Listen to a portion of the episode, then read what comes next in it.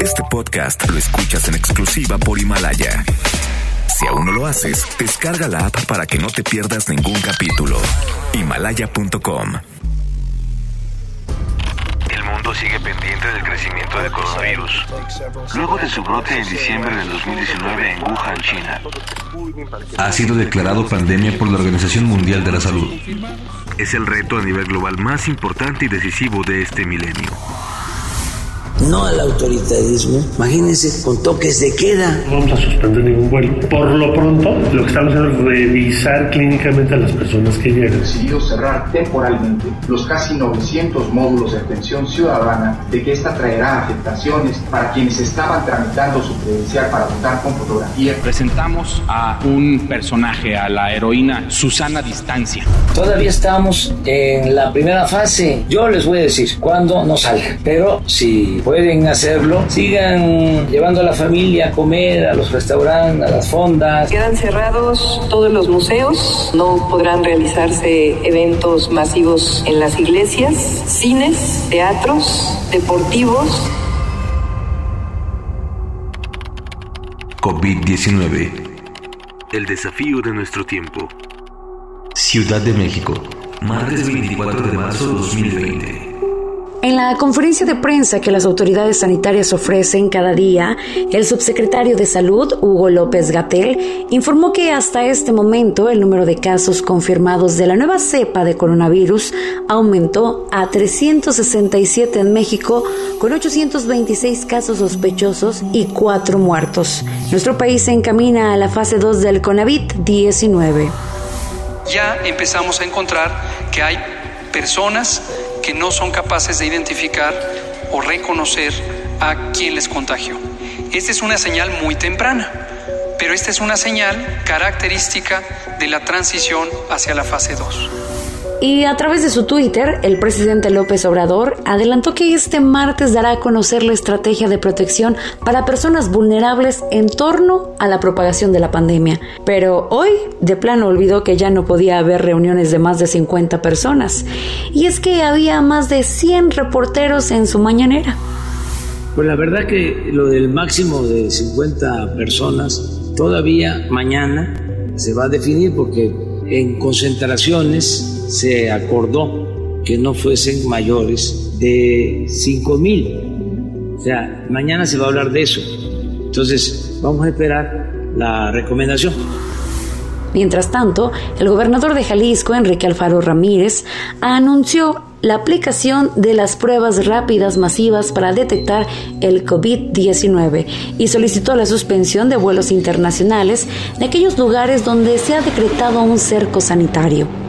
Lentamente Jalisco comienza a cerrarse. En la capital del país, lentamente la gente comienza a guardarse en sus casas con el respectivo impacto. Los comercios bajaron el 50% de sus ventas, pero la contaminación se redujo. El metro estuvo ocupado solo a un 60% y hasta el gobierno ya se prepara para que los burócratas hagan home office. Los efectos del COVID-19 en el mundo. En el mundo las cosas se ponen color de hormiga y es que se calcula que la quinta parte de la población mundial está en sus casas, es decir, uno de cada cinco habitantes del planeta Tierra. Alertando que el brote sigue acelerándose, el director de la Organización Mundial de la Salud, Tedros Anadum, pidió a los países tomar medidas enérgicas y coordinadas. No puedes ganar un juego de fútbol solo defendiendo. Tienes que también atacar. Pedirle a la gente quedarse en casa y guardar distancia física son medidas muy importantes para detener la explosión del virus y ganar tiempo. Pero son medidas defensivas que no nos ayudarán a ganar. Para ganar hay que atacar el virus con medidas agresivas y focalizadas. En Inglaterra ya se prohibieron las reuniones de más de dos personas. España vive su día más mortífero, con 462 muertes en un día. El alcalde de Nueva York, Bill de Blasio, pide una cuarentena nacional y ayuda urgente. Estas son las recomendaciones de los expertos. La entrevista.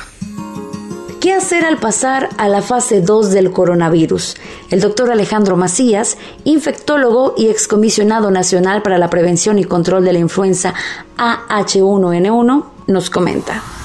Cuando entre el virus con toda su fuerza, se va a encontrar en prácticamente cualquier superficie. Entonces, la posibilidad de contagio entre las personas es muy alta, particularmente en los lugares donde haya una muy alta densidad poblacional. Me refiero a este virus, muy probablemente cuando entre con fuerza, pues va a entrar primero en Ciudad de México y en los grandes conglomerados poblacionales. Por eso es en este momento importante separarnos. Recordar, primero, que no haya pánico. Esto no le va a causar daño a la gran mayoría de las personas. Lo van a ver de manera muy leve tranquilo. Segundo, que no se trata nada más de que no nos enfermemos, sino de que no nos enfermemos todos al mismo tiempo, para que no se saturen las unidades hospitalarias de las personas que se van a complicar, que serán a veces personas crónicamente enfermas, personas de edad avanzada. Entonces, es lo que se trata básicamente, que todos seamos solidarios con esas personas, porque esos son los que van a estar muy probablemente los servicios de salud. ¿Qué puede pasar? ¿Cuáles son los escenarios? El 80% de las personas va a tener un cuadro muy leve, a lo mejor una fiebrecita, tosecita, y además jóvenes y niños, la gran mayoría no van a tener problema. Eso debe darnos gran tranquilidad. Claro que hay pánico por lo que está pasando en las instituciones, básicamente en los hospitales, pero nosotros como sociedad no vamos a sufrir grandemente. Es el 15% que va a tener ya una infección más intensa, pero va finalmente a convalecer en casa es el 5% que está preocupando y el que puede poner en vilo a las instituciones. Dice unos 5% sí, pero si se enferman, se infectan al mismo tiempo dos millones de personas, aunque sean poca proporción, pero de dos millones de personas son muchos y van a poner en vilo a los hospitales. Lo que se trata es que bajemos esa intensidad. Necesitamos un mensaje que sea uniforme de las autoridades de salud, que es a las que les tenemos que estar haciendo caso. Recordemos que las autoridades de salud van a tener la información más fidedigna. El bajo mundo del coronavirus. El obispo de Cuernavaca dijo que la crisis del coronavirus es un alto que Dios le pone a la humanidad por jugar a ser como Él, permitir el aborto, la eutanasia y la diversidad sexual. Menos mal que se le olvidaron los escándalos de pederastía de la Iglesia Católica. Uf, y si a usted le interesaba, por cualquier razón en particular, ya subió el kilo de anfetaminas. Debido al COVID-19 y a la restricción de tráfico hacia los Estados Unidos, los narcos mexicanos ya subieron la droga al doble. También se vieron afectados porque los ingredientes generalmente vienen de China. Y en Toledo, España, un hombre salió a la calle disfrazado de perro para no ser reconocido por la policía durante la cuarentena. En las fotografías que se han dado a conocer aparece con su traje de peluche y paseando a cuatro patas por la calle. Estaba tan bueno el disfraz que lo encerraron en una perrera y ahora tampoco puede salir. La recomendación musical. Para cerrar el podcast de este día, le dejamos con una banda, One Hit Wonder, que dominó las listas en 1998. Se trata de New Radical y su canción You Get What You Give o Solo Tienes Lo que Das. Nos despedimos recordándoles que nos escuchen mañana con un podcast nuevo y la recomendación a que visiten el micrositio del portal de noticias MBS con toda la información sobre el coronavirus al momento cuidándose ustedes, nos cuidamos todos.